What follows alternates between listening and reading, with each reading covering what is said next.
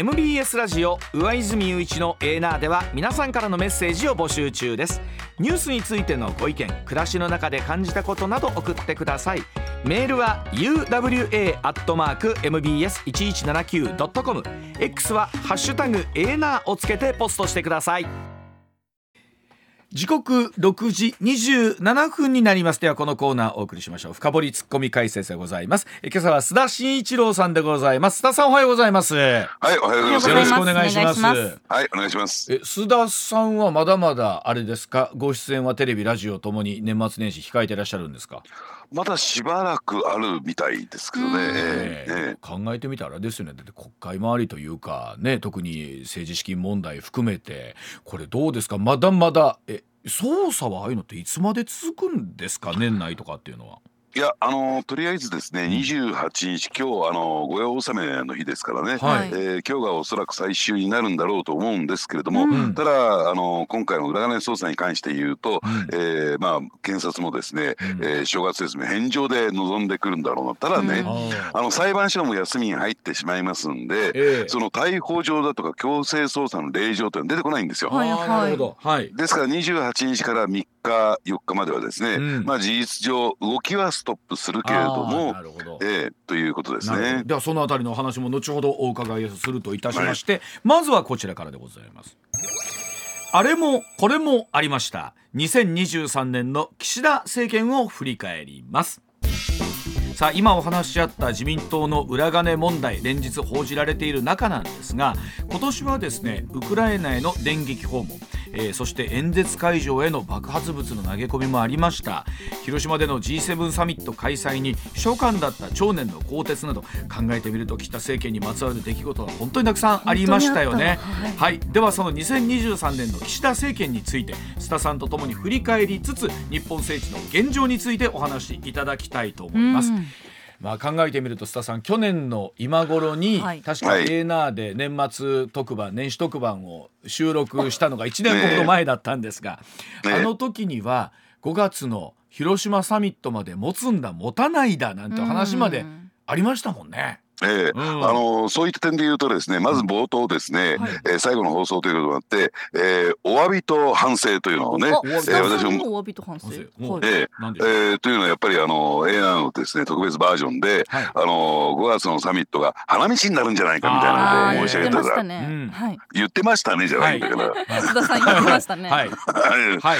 えー、ということでちょっと見通しが外れてしまったということで、じゃあなぜ外れたのかっていうね、はい、えー、ところを振り返っていくとですね、あのやっぱり私思うんですがやっぱり相当岸田さんっていうのは、うん、えー、粘り腰の、うん、えー、強い方だなということなんですよ。うん、えー、で今週ですね実は岸田さんと、えー、夕食を共にしたあ先週か、うん、えー、先週ですね岸田さんと夕食を共にした、えー、国会議員の方とちょっとね、えー、昨日ねあの話を機会があったんですけれどもあの何かこう、まあ、顔面蒼白で焦っているわけでもなく何か、えー、顔面を好調させてですね高揚しているわけでもなく、ね、実に淡々とした状況だったと。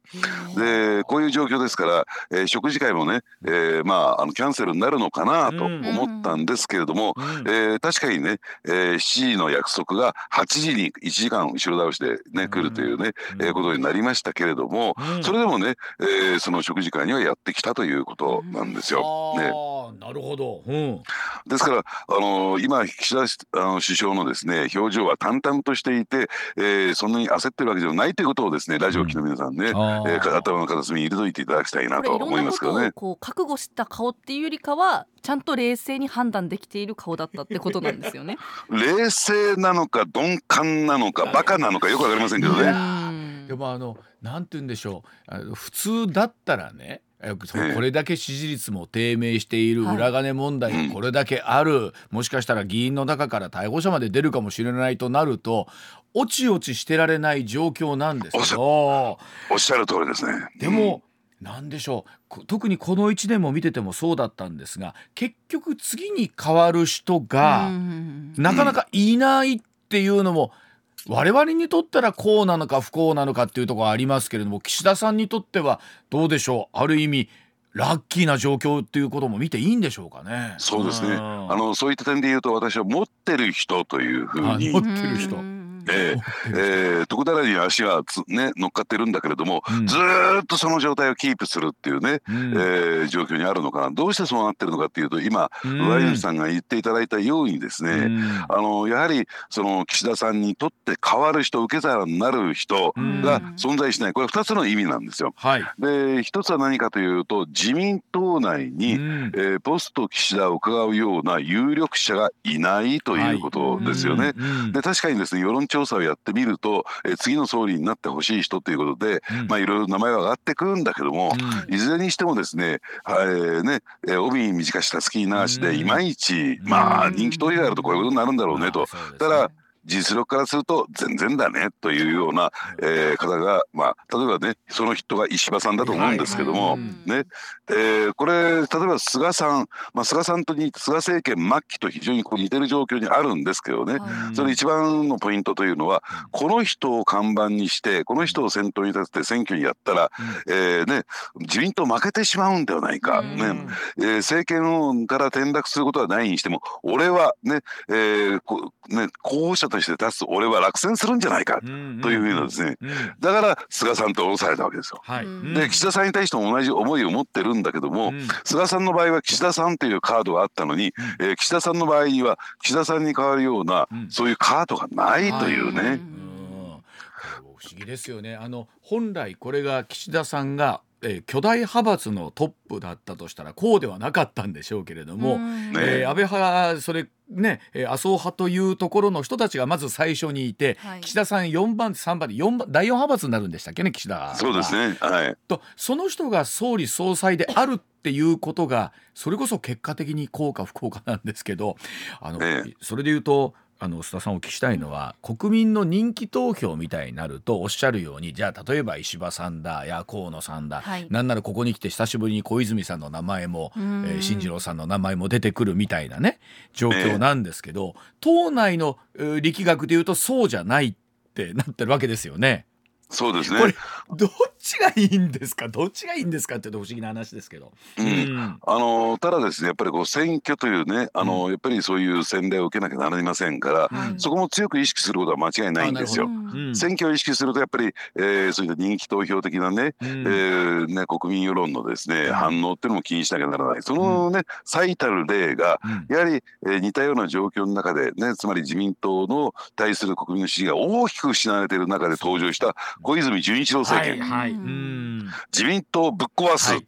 ね、うん。えー郵政民営化だ、うん。この2つのフレーズで当選ね、えー総理に上り詰めて、うん。しかも5年5ヶ月、えー。その座にあった長期政権でしたからね。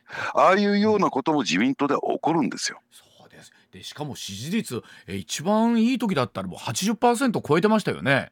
そうなんですね。ああのでなおかつみんなあの注目しなきゃならないのは派閥のトップではなかったんですね。そうですよね。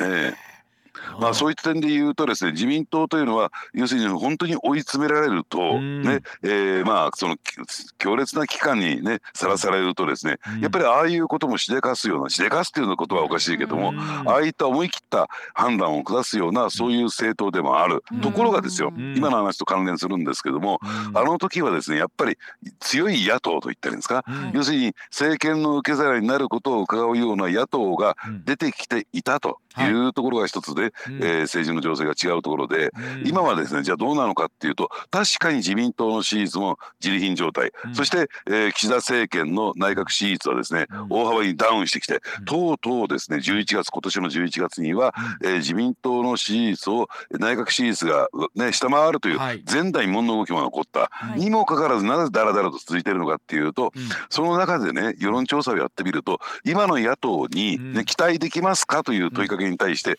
7割から8割が期待できないと答えてるんですよ。おっしゃる通り結局それが進めば進むほどイコール政治不信のパーセンテージがこれまたどんどんどんどん上がってってるってことじゃないですかイコールというと。と考えてみると本当にこのまんまでいいのかっていう話なんですけどあのさんあの日本ってやっぱ僕すごい国だなと思うんですけどそれでも国民生活は粛々と進んでいきまあもちろん、えー生活環境厳しい方そうでない方いらっしゃるとは思うんですけど大きな暴動が起こるでもなくですよ。ええあの皆さん毎日を平穏に過ごしているっていうのがすげえ国だなというふうに思うんですよね。そうなんですね、うん。ですから以前ね、うん。これ山崎アナは、えーそういう言葉は聞いたことないけれども、ないんだろうと思うんですが、私とは上泉さんが昔ね、うん。あの景気が良かった頃に、え日本という国は経済一流なんだけども政治は三流ってよく言ってましたよね。ありましたね。うん。はい。聞いたことあります。うんうんええ。うん。ですから、えー当時の経団連つまり、えー財界総本山、うん。ね、その経団連会長は財界総理と言われた人が、うん。要するにもう政治はね、うん。えー永田町だけでやっていてくれと経済のことは俺たちに任せて、ねはい。えーこっちにねあのいろいろと口を挟んでくるなみたいなことを言ったぐらいの時代があったんですが、うん。ただね、えー淡々と平穏無事に過ごしては、ね、す進んではいるんですけれども、うん。とは言っても今の日本経済って当時ほど強くありませんからね。そうですよね。そうでしょだからどうしたってやっぱりね政治のバックアップが今後やっぱりね先ほどもちらっとうん。上泉さん触れていただいたように、えーまあ平穏に過ごしてねおられる一方で、やっぱりその経済的に困窮を極めてですね、はい。非常に厳しい状況になっている人もいる、あるいは高齢化もどんどんどんどん進んでって、ねえー経済的に貧困な、えー高齢者層もいる、うん。こういった中でやっぱり社会保障制度というのはきちんと充実させていかなきゃならないんだけども、うん。政治がこの低たらくですからね、うんなかなかそのあたりもですね、うん。えースムーズに進んでいってないのかなと、うん。このあたりがどうでしょう？来年うん。2024年どうすんだと本当にとうんいうところで問われるところ年になるんじゃないかなと思いますね。あのこの状況の中で最近あまり須田さんから名前の上がってこない、えー、茂木幹事長の動きとかっていうのは最近どうなんですか、いやいやあのですからね目立った動きをしてないというかですね、うん。案の定実力本位の動きしかしないというね、つまりどういうどういうことかというと、はい。要するにえポスト岸田という点で考えてみるとね、はい。本来だったら最有力候補なんですよ。そうでしょだって曲がりなりむ平成権つまり茂木派のトップでありね、はいそして、えーね、言ってみればですね岸田さんに次ぐような、うん。えー幹事長というね党ナンバー2のポストにあって、うん。でしかも政策面っていうのは、うん。ねえーピカイチとも言われている人なんですよ。うん。ね、でなぜじゃあねあの次の総理にしたい人にもう箸に棒にも引っかかってもかすりもしないというね。うん。やっぱりでも国民よく見てるなってやっぱりねあのこれあんまあえて言うけれども私が言ってるんじゃなくておそらく国民はそう見てんだろうなという想像で言うと人間性かなと。いやいやいやだからそこまで見抜いてるんですかね。だからさ須田さんそこまでみんな多分知らないんじゃないですか。僕も直接お会いしたことないし分かんないですけどかすりもしないってかすりはぐらいはしてるでしょ。だってベスト10入ってこなかったんじゃないですか。入ってこないですよね。うん。え。これなんなんですか？やっぱりこう本来こういったまあ本当党が大混乱してる中で、はい幹事長の手腕ってやっぱ問われますよねこのこういう状況になってくると。だ全然報道に出てこないじゃないですか。出てこ何ないんですよね茂木さんの名前がね、良くも悪くも出てこないんですよね。うん。だから本来だったらね、うん。チャンス2つあるんですよ。はい、はい。一つは自分が派閥のトップじゃないですか。うん。はいでこのね今起こっているこの裏金問題というのはうん。やっぱり派閥の弊害なんですよ。そうですよね。うん。派閥の負の部分が色濃く出てきているもの、うん。派閥さえなければこのことが起こってないんですよ。うん。とするとですよ、うん。私がねあの茂木幹事長だったら私のうん。茂木派は、うん。平成権は、うん。今日をもって解散しますと。ですからね、えーせね清和会安倍派も、うん。ね麻生派も、うん。みんな解散してくださいと。うん。私からね先陣切ってやりますってこれ国民やんやの喝采だったわけですよ。ね。茂木幹事長よくやったみたいなね、うん。それができないからこそ小物会の大物って言われてるんですよ。言われてるんですか？でもあのそれをえ今先陣切ってやる人そうか岸田さんはまあ派閥出ましたからね。形上出てますし、そうか。ええ。これやったらあの幹事長のまた株がぐっと上がるところなんですけれども。ええ。やっぱりそこまでは踏み切れない。うん。それがねだからね一皮も10皮ぐらいでうん。来年は向けていただきたいなと。だから確かに本来次のっていう名前があって井の一番に上がっていい人の名前が上がらないっていうのはきっと党内でもあるんでしょうけどだって茂木派もなんならもう2つに分かれるんじゃないかぐらいの話もあるんでしょ？そうなんですね、うん。ですから茂木派というのは、うん。あの衆議院議員とね、うん。あの参議院議員によって構成されてるんですが、うん。参議院議員があ茂木さんのことが嫌いってよくわかんない派閥なんですこれ。派閥押してるのそう。小渕優子さん推しますみたいなね。はあだからそれで言うと例えば安倍派にしたあごめんなさい麻生派にしたってそうですけど麻生さん看板ですけどじゃあ河野さんがその後じゃあ引き継ぐのかっていうと決してそうじゃないわけでしょ？ね、うん、そうなんですね。だからで、うん、麻生さんだって、総理になる可能性は0%じゃないけどね、うん、0. 何パーセントはあるんでしょうけども、うん、とは言ってももう引退間際の人が、その派閥のトップやってるってどう考えたっておかしいし、それは二階派です。そうですよね。だからそのあたりこう表に立ってる人と本当の次になりたいリーダーの人とかっていうのがもうバラバラになってると本当おっしゃるように派閥って何ぞやっていうことをまあ我には分からない力学がきっとあるんでしょうけど、はい、もういっそのことそうなったらもう一度ガラガラってしちゃえばなのかもう本当派閥みたいな考え方をもうちょっと考えないといけないんじゃないかっていうのは本当思いますよね。うんただ私と山崎アナは間違いなく上泉派ですから、ありがとうございます。ありがとうございます、はい、一生ついてきますから。幹事長にします。あのいろんな番組でそれ言うてるでしょ。そこまで行って委員会になった黒木派だとか なんだ野村派だとか えーとあなたは一体何派なんですかって続いてこちらでございます、はい、さあ2024年の日本そして世界はどうなるというお話でございますさあ政府与党2024年の通常国会について特捜部の捜査を踏まえまして1月下旬に召集する方向で調整進めていると報じられていますがさあ日本の2024年の政治世界情勢と含めて、えー、スターさんにお話を伺いたいと思います。あのまだ調整中ではあるんですけれども1月の26とかっていう数字が出てきてますよね。はい、うんあのまあ、はい、はい、あのつまあちょっと若干遅めかなとは思うんですけれども、はい、まあこの通常国会というのは、うん、来年度予算案の審議というのが一番重要な仕事になってくるわけですよね。うん、ですから、えー、岸田首相に課せられている最大のミッションは何かというと、うん、年度内につまり来年の3月末までにこのね予算案を、えー、成立可決成立させるということ、これが最大の景気対策ですから、まあそこに全力を傾けていくということになるんでしょうけれども、ただあのそうなってくるとですね、えー、これ国会が始まりますと議員というのは不逮捕特権というのがありますから、うん、で加えてですねやっぱり国会開会中になんかガチャガチャガチャガチャ捜査をしてると政界捜査をやってると、うん、やはりじゃあ、えー、で東京地検特捜部ひいては検察は、はい、えー、野党に塩を送ってるのかとも言わかれないと、そうですね、つまり政治的な影響を与えかねないということで、えー、特捜部の方も、うん、えー、どうでしょうね。やっぱりこの国会通常国会が開開召集されるまでが、うん、えー、一つの、ね、えー、事件のそ事件捜査の山場なのかなと。そうするとまあ短期決戦という形になるわけなんですね。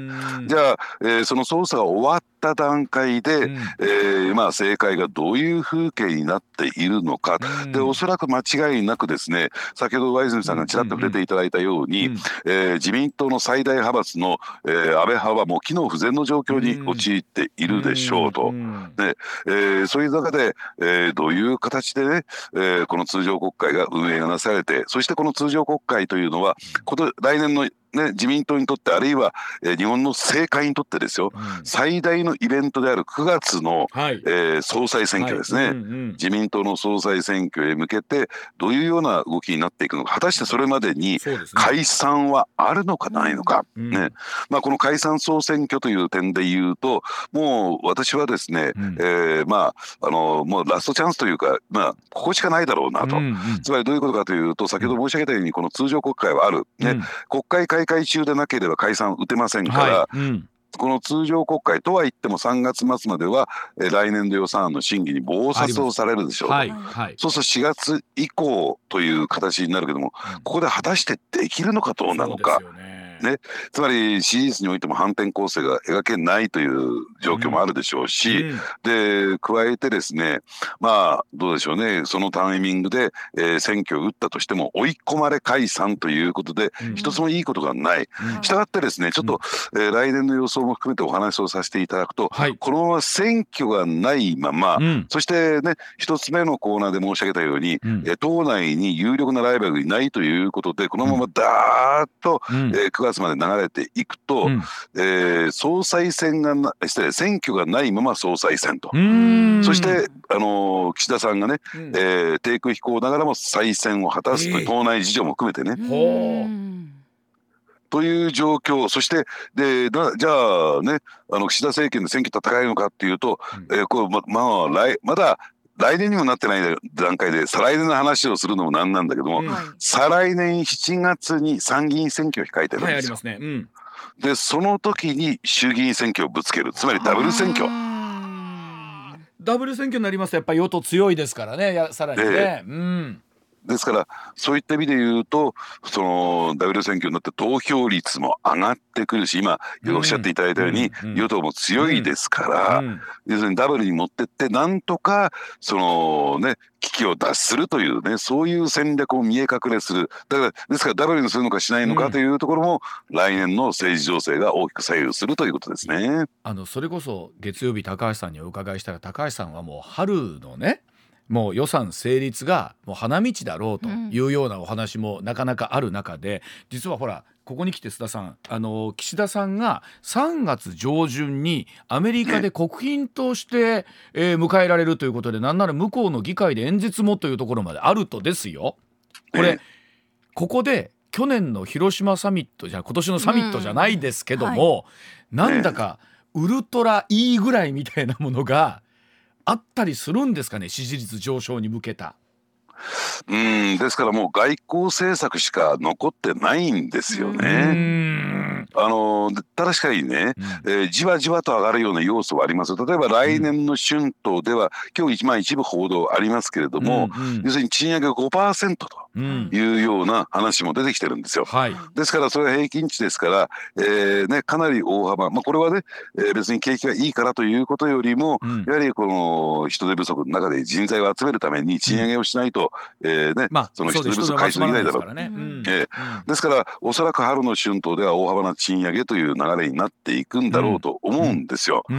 でそうするとやっぱりなんか景気回復感というねそういうようなイメージが、えー国民世論の間に浸透していく。そうするとやっぱり、けあの経済が良くなっていくとですね、うん。あのね支持率上がっていきますし、はいそうですよね。でなおかつですね、うん。あの来年のそのぐらいにはですねうん。需給ギャップ需要と供給のギャップも、うん。私は埋まっていくんではないかなそうと。なんですか。うんほうほうほうで、えー個人消費そしてそこに加えてですね、インバウンド消費が加わっていきますが、例えばだってインバウンド消費だってね、えーこれねなあのー小さく見ね見積もる必要は全くないんですけれども、うん。大阪市内だけで、うん。大阪市内だけで、うん。なんとえーコロナ前には1兆5,000億円あったんですよ年間、うんうんうんうん インバウンド消費ね、はい。そういったものがプラスアルファで乗っかってくれば、うん。えー需給ギャップは来年の、うん。えー早い段階で春さ春先ぐらいの段階で私は埋まっていくんではないかなと。なるほど。はい。うん。そうするとですね、やはりそのまあ言ってみれば良い物価上昇にうん。に実現できて、うん。え経済成長のそのねあの動きに乗っかっていくんではないかなと思いますんでうね。ん。えということは何ですか？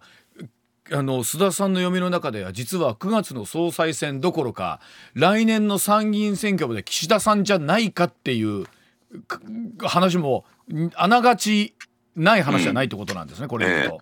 うん。ですから本あのねなんて言ったらいいですかね、うん。本気を本気モードでね、うん。えー敵味方に分かれて総裁選を戦えるような、うん。そういう状況に今自民党置かれてないということ。ただもし万が一に備えうてんいるんですよ。やっぱり、うん。あのーまあ権力者という権力を握ってる人は結構しまあまあね慎重というか臆病ですからね、うん。そういった中でスペアはあります。スペアは。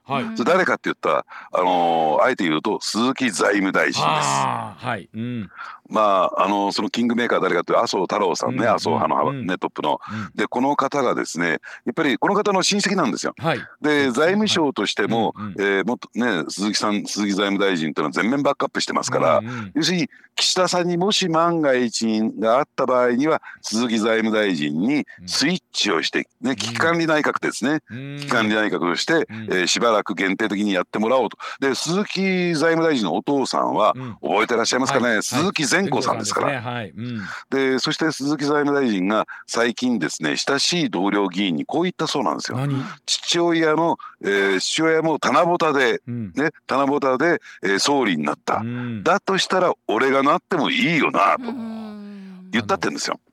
今ねそれこそ新聞各紙出てた時に鈴木さんの名前っていうのもベスト10には入ってこないんですけどこれこそ高橋さん須田さんがあの須田あのこの二人がですね、えー、鈴木財務大臣推しあ推しではないな。鈴木大臣可能性があるんじゃないかって話を、えー、我々結構独自目線でお送りしてるんじゃないかなというふうに思ってるんですけどそなでも多くの国民の人はえ？あ善光さんの息子さん、うん、あ確かによく見たらお顔似てらっしゃるよねって僕それもかなり上の方ですよね知ってらっしゃるっていうとね。そうですね。あの大平内閣まあ、うん、今の宏池会ですね。だから岸田さんの出身母体ですけれども、うん、要するに大平さんがえー、まあ選挙期間中に亡くなるというねところを受けて、はい、で緊急にですね、うん、えー、そのね宏池会にのナンバー2だった鈴木善光さんが、孫会長がですね、うん、えー、その後を引き継ぐというね、うん、危機管理内閣が発足したんだけどこれ意外に持ちましてね。そうでしたね。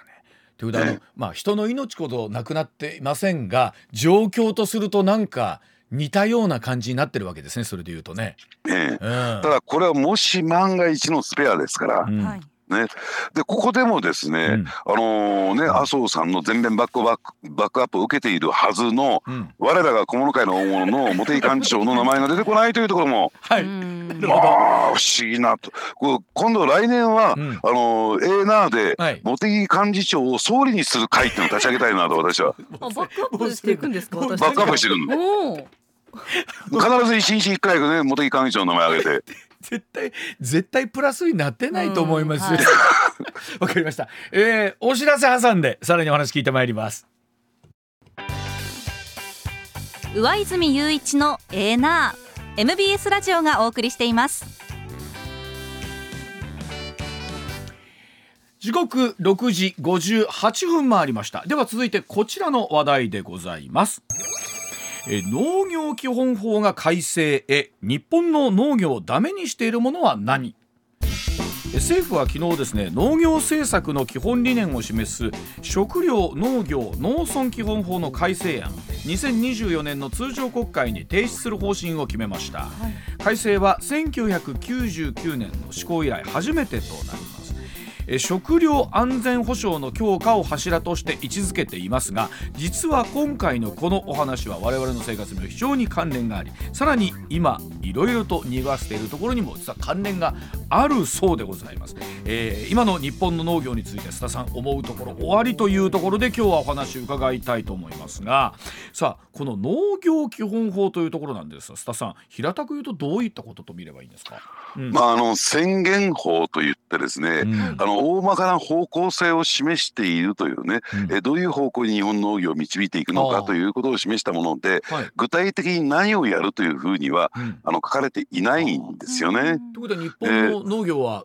こうしていきましょうとかいうことですね。えーそうですね、あのですから一番問題になってるのはよく食料安全保障なんはい確かに須田さんその食の安全保障というところですよね。はい、えーうん、あのですから基本的には食料自給率を上げていきましょうということであるんですね。うん、で今回ですねこの改正が出てきたその背景にあるのは、うん、やっぱり、えーまあ、人口減少高齢化農業の担い手不足っていうことで、まあ言ってみれば農業においてはですね耕作放棄地、ねえー、つまり何も作物を作ってないようなところがどんどんどんどん増えていくというところに関してですねやっぱりこれをですねあの大きく、えー、改善していこうじゃないかっていうのが一つある。でそしてもう一つはですね、えー、まあ言ってみれば、えー、温室効果ガス対策ね、うん、えー、農業というとなんかね、えー、こう植植物をこう植えるものですから、うん、えー、CO2 をですね、うん、えー、吸収するなんていうふうにイメージでいられますけれども、はい、農業トータルで見ると、うん、実はですね環境負荷が非常に大きいんですよ。ね、そうなんですね。で、あのですからこの辺りも考えてつまり2050年カーボンオフセットゼロということも念頭に置いてですね、うん、やっぱり農業っていうのをもう一度捉え直していこうというね、うん、えー、そういうようなですね、えー、ことが今回の改正案の中には盛り新たに盛り込まれていますということなんですけれども、はい、これは何も変わらないですねはっきり申し上げて、この新たにね改正案をが成立したところで、うん、えー、じゃあ日本の農業が再生するとか、あるいは農村が復活するとかっていうのは私はありえないんではないかなと思いますね。で、どうしてかというと、根本っていうのかな、うん、えー、ベースの部分が間違ってるんですよ。と言いますと？うん。今申し上げたような政策を施策をですね実現するために、うん。じゃあ何をじゃあ国をやるのかというと基本的には補助金を出すということなんですよ。はい補助金。うん。えーえーつまりお金を出すことによって、うん。えーそれを手こ入れにしてじゃあ、えーで食料自給率を上げていきましょうとか、はいはいはい。あるいは、えー農業の担い手を増やしていきましょうとか、うん。これはうまくいきっこないんですね。おつまり、えーどういうことかというとですね、なんかこう全く競争がなくて、うんねえーまあね口を開けてれば補助金が上から天から降ってくるというような状況を作ったんでは、うん。なかなかですね前向きに農業に取り組もうとかね、はい。えーそういう状況になっていかない、うん。どんどんどんどん衰退の一歩をたどっていってしまう。うん。ただこれはですね、うん。農家にとっても既存の農家にとってもそして、えーその農家に支えられている、うん。えー自民党にとっても非常に、うん。そして加えればですよ農水省などの役所にとっても居心地のいいですね、えーこの補助金政策っていうのはスタイルなんですね。うんうん。でじゃあなぜ自民党にとって居心地がいいかっていうと結果的にですね今年末になって大きな問題になっている裏金問題、はい。パーティー券収入の問題ですよね。はい。でそういったですね補助金を落としますよと、うん。ね。えーでそれによってこれは直接農家に渡るわけじゃなくて、うん。一旦業界団体に落として例えば農協など。そこがですね、えー補助金がねで出してもらったからじゃあパーティー券買おうか献金しようかっていうことになるんですよ。つながってくるんですね。還流システムがそこにあるんですよ。うんだ結局じゃあ自分で出した補助金が一部自分のところに回ってきてるってことじゃないですか。そうですね。ただその補助金の原資は何かというと我々の血税なんですね。そうですよ。ええというところを考えていくとうん補助金だけではですね、うんとてもじゃないけれども、うんえー農業の再生なんていうのは果たせるわけがないと私は思うんですね。須田さんね我々のこういろいろと取材させていただくとねあのいわゆるこう若い世代の方とかでも新しい形で農業を取り組もうとかっていうことで、えー頑張ってらっしゃる方も大勢いらっしゃるじゃないですか、うん。既存の方だけでもなくってね。ね。うんでそういった中でですね、うん。あの私ねあの何度かこう取材に伺ったんですけども、はい。うん兵庫県に養父市とはいうところがあるんですよ。ありますね。えーね、養う日と書いてはい。養父市というふうに読むんですけれども、うん。ここはですね国家戦略特区農業特区に指定されているところなんですよ。うんうんで何が、えーの特区なのかというと2つポイントがありましてね、うん。えー一つはですね、えーまああの一般企業に含めつまり法人にですね農地を取得させますよとうん。いうところをやっている、うん。ね。でそしてもう一点がですねそういう農地を所有している農業法人は将来的に、まあ、上場がえーできないそういう立て付けになってるんですが、うん。将来的には上場する道も開いているというところなんですね。で今まではですねその一般企業に農地っていうのは取得できなかった、うん。ね。えーまあ、地元の農業委員会がですね、うん。えー農地取得に関しては厳しい規制を敷いているために、えー農地の取得がでできるのは農家、ね、リースつまり、えー農地を貸し付けを受けられるのも農家というのが原則建前になってるわけなんですよ。うん。で結果的にですね、あのーそれを拡大していってもですねなかなかですね採算ベースに乗っていかないということで、要するに新たに農地を取得する動きも起こってこなければ、うん。リースを受けようという動きも起こってこないというのが今の実態なんですね。うん。ただ一般企業というのはその限りではなくてやっぱり、えーどうでしょうねコマーシャルベースにつまり商業ベースに乗せて、うん。えー農業を運営していくことができる、うん。そしてノウハウを持ってるということで、うん。あのそんなにね、えーたくさんの法人ではないけれども、うん。一部法人がね、えーまあその取得をしてですね今、えー、大体33ヘクタールぐらいがですね、うん。えーそういった農業、えーほ法人にですね取得されていて、うん。で新たな雇用も生み出してるんですよ。じゃあ一体どういうことをやってるのかというと、うん今温暖化の影響を受けてですね、う。んあの酒米、うん。あのお酒日本酒を作るはい。米というのは、うん。あの普通の米では作れなくて酒米というものを作ってるんで、はい。から作られるんですね。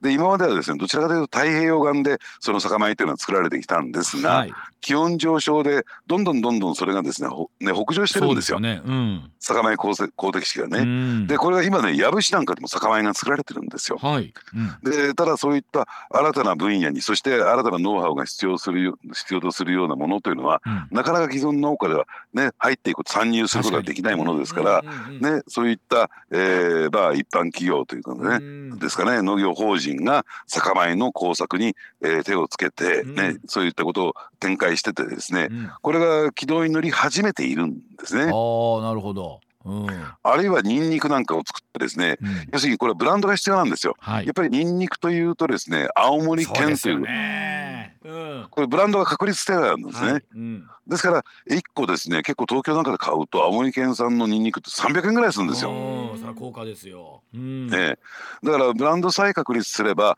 商業ベースといったらですかね、うん。商売として十分成り立つ。うん。でこれをですね農業法人が始めてうん。でそれだけじゃなくてそのノウハウを共有しようということで、うん。一般農家うんにもですねうん。そのニンニク工作が進められていて、うん。じゃあその農業法人は何をやってるのかっていうとそれを一括して集あのね、うん。あのし集荷してですね、うん。えー市場に送り出すブランドをつけて送り出すということをやっている、うん。つまり一般農家とうん。その農業法人との連携といってコラボレーションなんていうのが、うん。えー試みられていて、はい。これも将来非常にこう有望になってきてるんじゃないかなと思いますね。まあ、むしろそういうふうな実務のところでしっかりと、まあ、あの立て付け作ってですね、えー企業の論理を入れて競争原理も導入してってっていうところで新たな農業の形を、うんええ。そうすると見えてくるものがある。はい。えただこれはなぜ進まないのかっていうと、うん。要するに既存の規制の中でぬくぬくとしている人たちがいるからなんですよ。な。るほどな、まあ、そういう人たちにとってみると新しいものが参入されたらむむってなりますもんね。うん。ねうん。つまり、えー農作物ってのは大体農協が一括して集荷してうん。出荷していくわけですよね。うん。そういったシステムがもしかすると、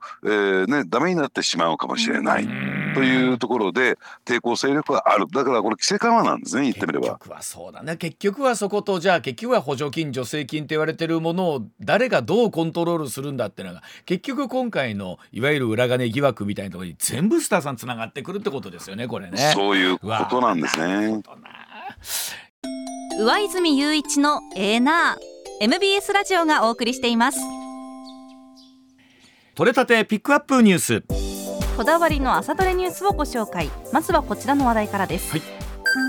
軍事転用可能な装置を不正に輸出したとして逮捕・起訴され後に起訴が取り消された化学機械製造会社大川原加工機の大川原正明社長らが国と東京都を相手におよそ5億6500万円の損害賠償を求めた訴訟で東京地裁は昨日国と東京都に合わせておよそ1億6200万円の賠償を命じる判決を言い渡しました、はいこれ昨日のお昼に速報でも流れてまいりましたけど逮捕と起訴がまあ違法だったと。うんいうね判決が出たということで、はい特にですねその大河原加工機のですね取締役だった島田さんという方、えーこの工事中に亡くなったということもありまして本当にご本人も厳しい状況だっただろうなというところなんですよね。はいさあこれ検察どんな風な形になっていくのかというとところになるんですけどこの判決は非常に重い判決だと思いますよね。はい、続いてのニュースはこちらです。宜野湾市にあるアメリカ軍普天間飛行場の名護市辺野古への移設計画をめぐり政府は今日設計変更を承認する大執行に踏み切ります。一方沖縄県は敗訴となった高等裁判所の判決を不服として昨日最高裁判所に上告しました。まあ、この数ヶ月このニュースもよく取り上げてきましたけれども、はい。まあ、大執行に踏み切りというところでいよいよというところになってきますよね。さあこの上告もどうなるのかというところだと思います。はい。続いてはこちらのニュースです。自民党の派閥の政治資金パーティーをめぐり東京地検特捜部は昨日池田義孝衆議院衆議院議員の東京永田町にある議員会館事務所など関係先を家宅捜索しました。管理を受けた議員側では初の強制捜査となります、まあ、池田議員がですねえーこの疑惑が出て以来国会に出席することもなく表に出ることもなくというところなんですけれども、はい。さあ一体どんな風なお話になっていくんでしょうね、えー国会周辺からさらにですね、えー騒がしくなってきたなというところ、この辺りの話、えーまたまた須田さんにお話を伺っていきたいと思います。はい、いよいよ本格捜査となるのでしょうか。こちらの話題です。東京江東区の区長選挙をめぐる公職選挙法違反事件で東京地検特捜部が柿沢水戸前法務副大臣に出頭を要請したことが分かりました。関係者によりますと柿沢氏は特捜部の任意の事情聴取に対して現金配布は区長選と同じ日程で実施された区議選の陣中見舞いと説明し容疑を否認しています。あの内容違うんですけれど今新聞各紙見ておりましたら、今回の大河原加工機の訴訟の問題とは別にですね、はい、2人の国会議員の名前がこういった形で新聞のね、えー、一面に出てるということを考えると本当に政治の在り方はどうなのかっていうのを考えるところですよね。はい、はい、続いてはこちらのニュースです。日本政府が地対空ミサイルパトリオットのアメリカへの輸出を決めたことについてロシア外務省のザハロワ報道官は27日世界と地域の安全保障に悪影響をもたらすと批判した上で最終的にウクライナに渡る可能性も否定できないと主張。そのような場合はロシアへの明らかな敵対行為とみなされ日本にとって深刻な結果をもたらすと警告しました、まあ、本当にロシア・ウクライナ情勢含めてそうですしアメリカと中国もちろんロシアの関係含めてということもなるんですけれども、はい、まあ、2024年の世界はどうなっていくのかということも考えるニュースですねこれはね。はい、はい、続いては年末といえばのこちらのニュースです。大阪の通天閣で昨日年末恒例の干支の引き継ぎ式が行われました引き継ぎ式には今年の干支のうさぎと来年の干支の辰の代わりとして3匹の辰の落とし子が登場、はい、1, 年を1年の振り返りと来年の抱負についてダジャレを交えて述べるなどユーモアたっぷりな引き継ぎ式となりました、まあ、本当に年末年始の恒例行事の中で僕はこの干支の引き継ぎ式が大好き。ああそうなんですね。なんでですか？このダジャレは一体誰が考えているんだいつもそばにいたウイルスと距離を、うん、そう。あのね昔はもうちょっとねあのシンプルなダジャレだったんですけど あのもういよいよ一通り言い尽くしたなっていう感じがあでもこれいいですよね。龍々と勢いに乗った上昇気流の1年になりますよ。あのこのニュースを、まあ、山崎さんもこの後ね、えー、何十年かアナウンスセンターにいることになると何年かに一度必ず当たることになりますから。私もはい、えー、これを読むときにどんな表情で読むのかっていうのもとても大事な要素だと思います。勉強していきます、はい、最後はこちらの話題です経済アナリストの森永卓郎さんが昨日自身がレギュラー出演するラジオ番組でステージ4の膵臓がんであることを公表しました。自覚症状はなく抗がん剤治療については入院ではなく外来で受けるということです。あの火曜日のコメンテーターとして出ていただいている森永康平さん息子さんでいらっしゃいますけれども、はい、あの浩平さんもね、えー、実際にどうか分からず、まあ、診断が転々しているとしているとお話をされているそうでご自身も、えー、全然ピンピンしているので実感湧かないということなんですけども本当にお大事にならないようにというところ考えますよね。ね。はい上泉雄一のエーナー MBS ラジオがお送りしています。